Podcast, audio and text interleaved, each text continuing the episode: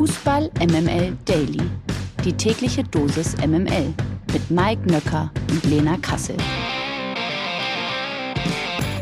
Hallo zusammen, Fußball MML Daily ist hier am Mittwoch, dem äh, 29.06. Der Monat nähert sich dem Ende. Ich spreche heute sehr schnell, weil äh, heute Morgen muss ich ganz schnell los, weil ich noch einiges äh, besorgen muss. Und äh, dementsprechend, guten Morgen, Lena.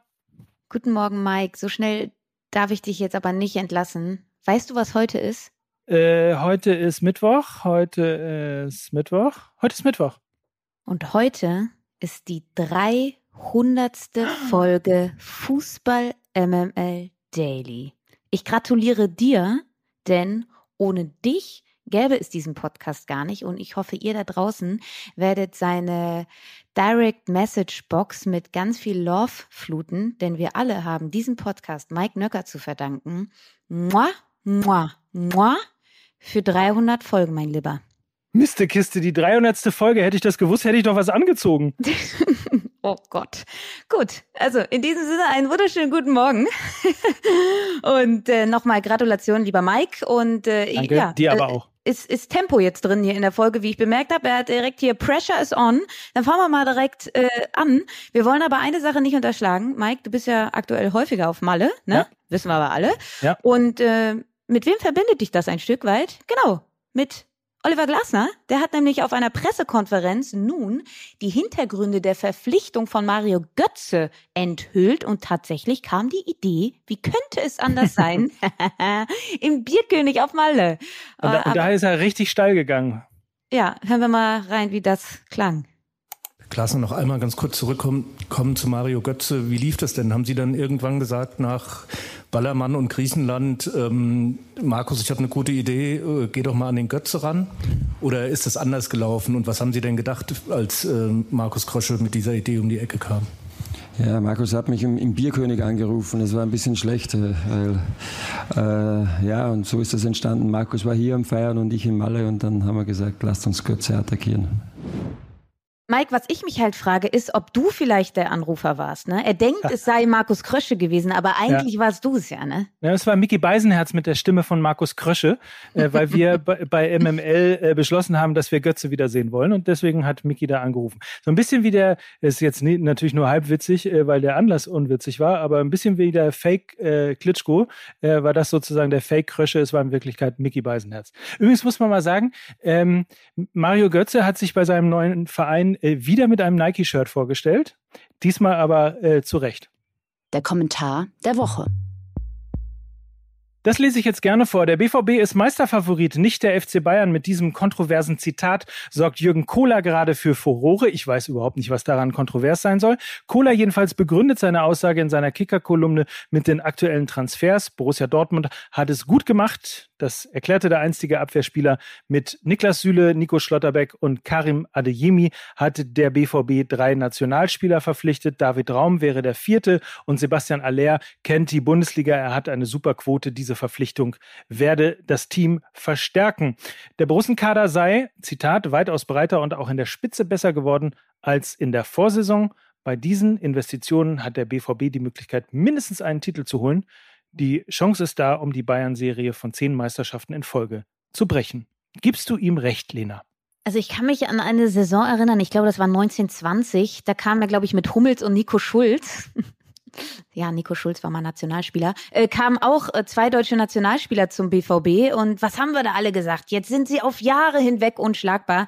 Das ist so nicht eingetroffen, das wissen wir alle. Und trotzdem habe ich gemessen an den Transfers ein gutes Gefühl, weil sie sich gesund anfühlen. Was meine ich mit gesund?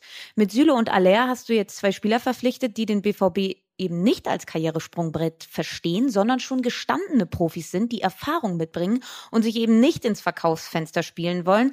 Das heißt, da kann wirklich was langfristig aufgebaut werden. Nico Schlotterbeck und Adeyemi sind sozusagen das Pendant. Auf der anderen Seite junge, hungrige Spieler, die sich eben noch bei einem großen Verein beweisen müssen. Also da herrscht meiner Meinung nach eine gute Balance, eine Balance, die es in den letzten Jahren, glaube ich, so nicht gegeben hat. Darüber hinaus haben sie im Vergleich äh, zu den letzten Jahren mit Edin Terzic eine interne Lösung auf der Trainerposition gefunden, der die seit Klopp vermisste BVB-DNA in sich trägt und ein Trainer ist, der immerhin schon einen Titel mit dem BVB gewonnen hat, und zwar den DFB-Pokal. Also die Chance, bis zum Schluss im Meisterschaftsrennen mit dabei zu sein, ist so groß wie lange nicht, weil sie so gesund und nachhaltig aufgestellt sind wie lange nicht. Das ist, das sind meine Gedanken dazu. Amen. Wobei, ich hatte ja RB Leipzig als äh, Favorit in dieser Saison gesehen. Naja, mal gucken. Vielleicht ändere ich meine Meinung nochmal. Übrigens, man erkennt daran, dass dieser Podcast in der Sommerpause ähm, aufgenommen wird. Jetzt an diesem Jingle. Die MML Gerüchteküche.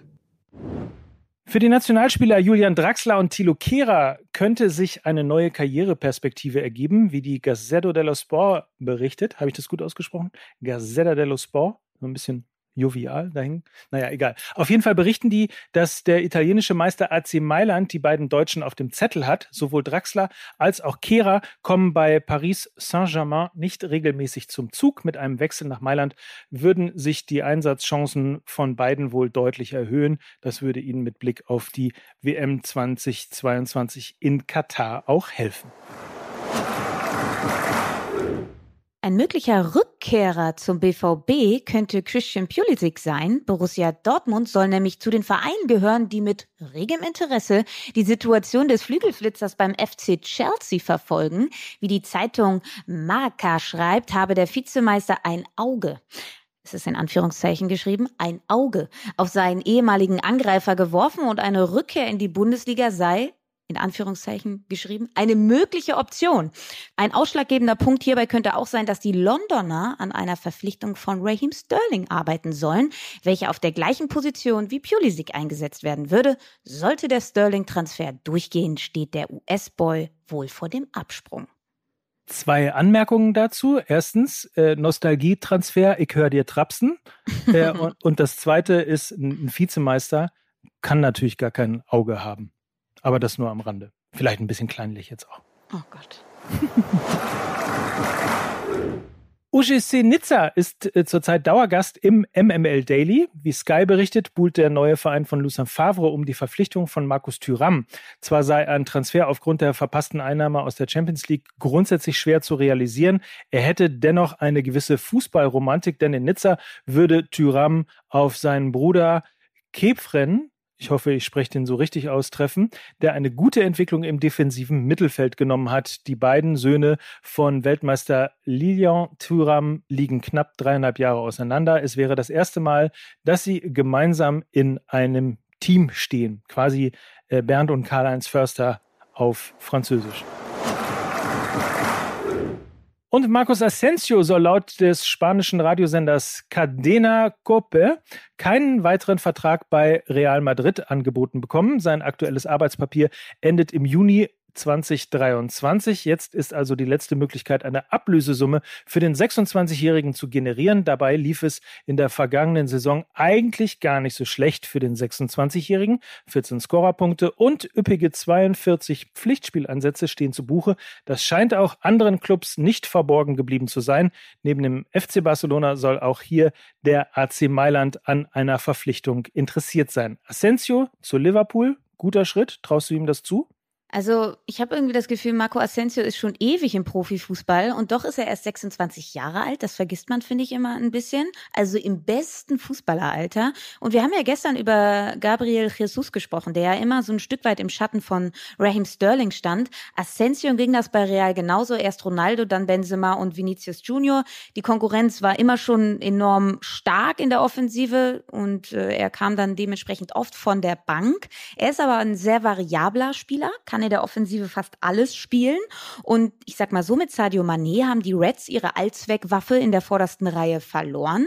Sie werden, glaube ich, aber trotzdem in der neuen Saison an ihrem 4-3-3-System festhalten. Und somit wäre der ebenfalls sehr variable Asensio gemessen daran ein guter Pick für diese offensive Dreierreihe. Risiko ist allerdings, dass die Premier League, die eine sehr physische Liga ist, ein neues Pensum für Asensio wäre und er sicherlich Anlaufzeit benötigen wird. Und wenn man mal seine Werte anschaut, dann ist er aber überhaupt gar kein Pressingspieler. Also er übt kaum Druck auf den Gegner aus, hat eine schlechte Zweikampfquote, gewinnt kaum Kopfballduelle und ist auch nicht sonderlich dribbelstark. Und wenn ich jetzt an diesen pressinglastigen Spielstil von Liverpool denke, glaube ich, passt er nicht richtig zur Spielphilosophie. Also Subline, ja, er ist ein variabler Offensivspieler und könnte damit so ein Stück weit ähm, die neue Allzweckwaffe sein, aber sein Skillset ist meiner Meinung nach nicht auf den Spielstil von Liverpool ausgelegt. Aber wir erinnern uns dran, Jürgen Klopp kann alles, sogar Großkreuz zu einem Weltmeister zu formen. Axel Witzel steht kurz davor, sich Atletico Madrid anzuschließen. Der Belgier kommt ablösefrei und stand zuletzt beim BVB unter Vertrag. Er soll zunächst bis 2023, also für ein Jahr, unterschreiben. Es gibt aber offenbar die Option auf eine Verlängerung um ein weiteres Jahr. Das berichtet Transferexperte Fabrizio Romano auf Twitter. Und da, da steht ist er wieder. Genau. Und ja, und da haben wir uns mal die Frage gestellt. Was macht eigentlich was macht eigentlich Fabrizio Romano? Tagtäglich, und da muss man mal hier großen Applaus äh, auch an die Redaktion hier bei Fußball MML Daily aussprechen. Gestern haben wir uns das natürlich gefragt, wo kommt der eigentlich her, was macht der eigentlich jeden Tag? Hier ist ein kleines Essay dazu. Täglich verfolgt uns nämlich der Italiener quasi in diesem Podcast und da wollten wir eben genau diese Gelegenheit mal nutzen, euch den Transferpapst vorzustellen. Romano bezeichnet sich selbst als süchtig nach Transfers also er ist eigentlich, wobei, bin ich süchtig nach Transfers oder du? Wir beide, oder? Wir beide. Ich würde schon sagen. Ist schon, ist schon sehr spannend. Das Einzige, was ihn auf jeden Fall von uns unterscheidet, er hat acht Millionen Follower auf Twitter. Die habe ich nicht und du, glaube ich, auch nicht. Äh, und bei Instagram sieht es bei mir auch ziemlich düster aus.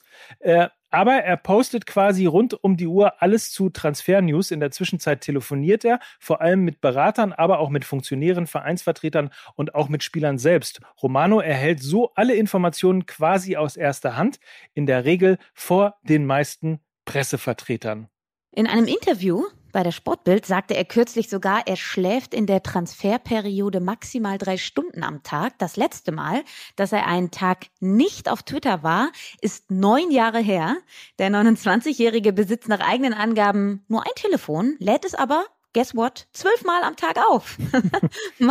Meist hat er mindestens drei tragbare Akkus mit sich.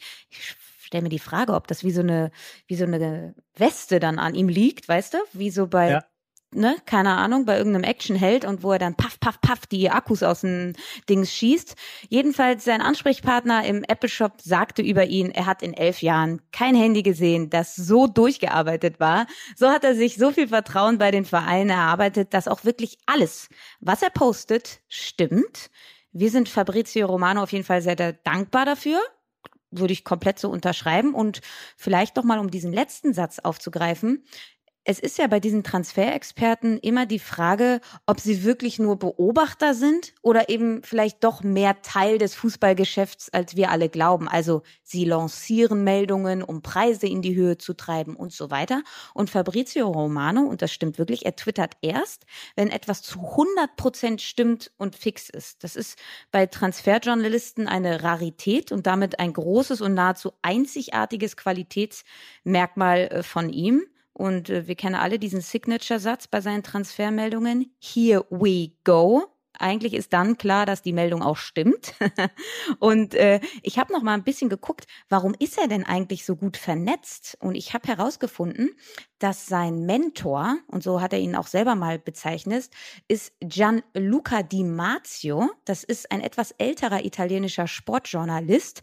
Und äh, der ist eben der Sohn von Gianni Di Marzio. Und der ist eben ein sehr, sehr erfolgreicher Manager, Fußballmanager in Italien gewesen. Und Gianluca Di Marzio, also der Sohn von diesem Manager, hat eben Fabrizio Romano an die Hand genommen, ihm zahlreiche Kontakte vorgestellt, ein sehr, sehr gutes Netzwerk offeriert und tatsächlich die erste Transfermeldung, die Fabrizio Romano getwittert hat, war die von Mauro Icardi.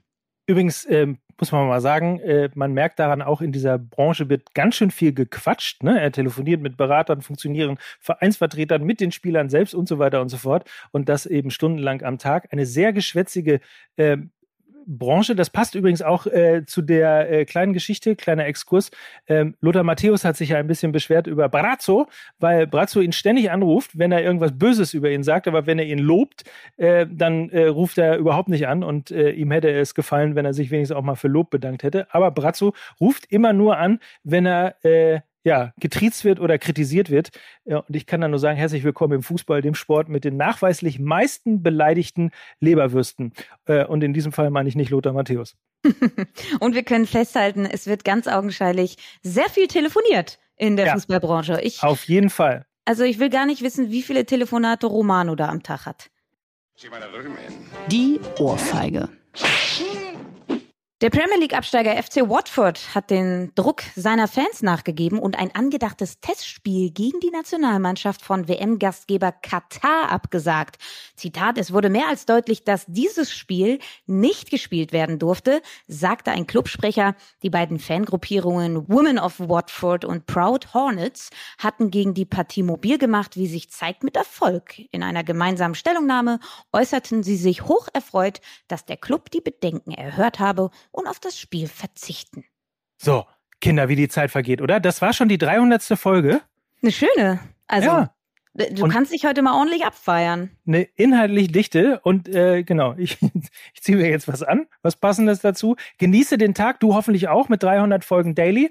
Ähm, und äh, ansonsten müssen wir natürlich allen da draußen danken, die uns die Treue immer gehalten haben. Danke, danke, danke. An dieser Stelle lasst ein Like oder ein Kommi da, liebe Freunde. Und wir entlassen euch in einen ganz fantastischen Tag. Und das waren heute, wie immer, für euch Lena Kassel. Und Mike Nöcker für Fußball MML. Yeah. Ciao. Ciao.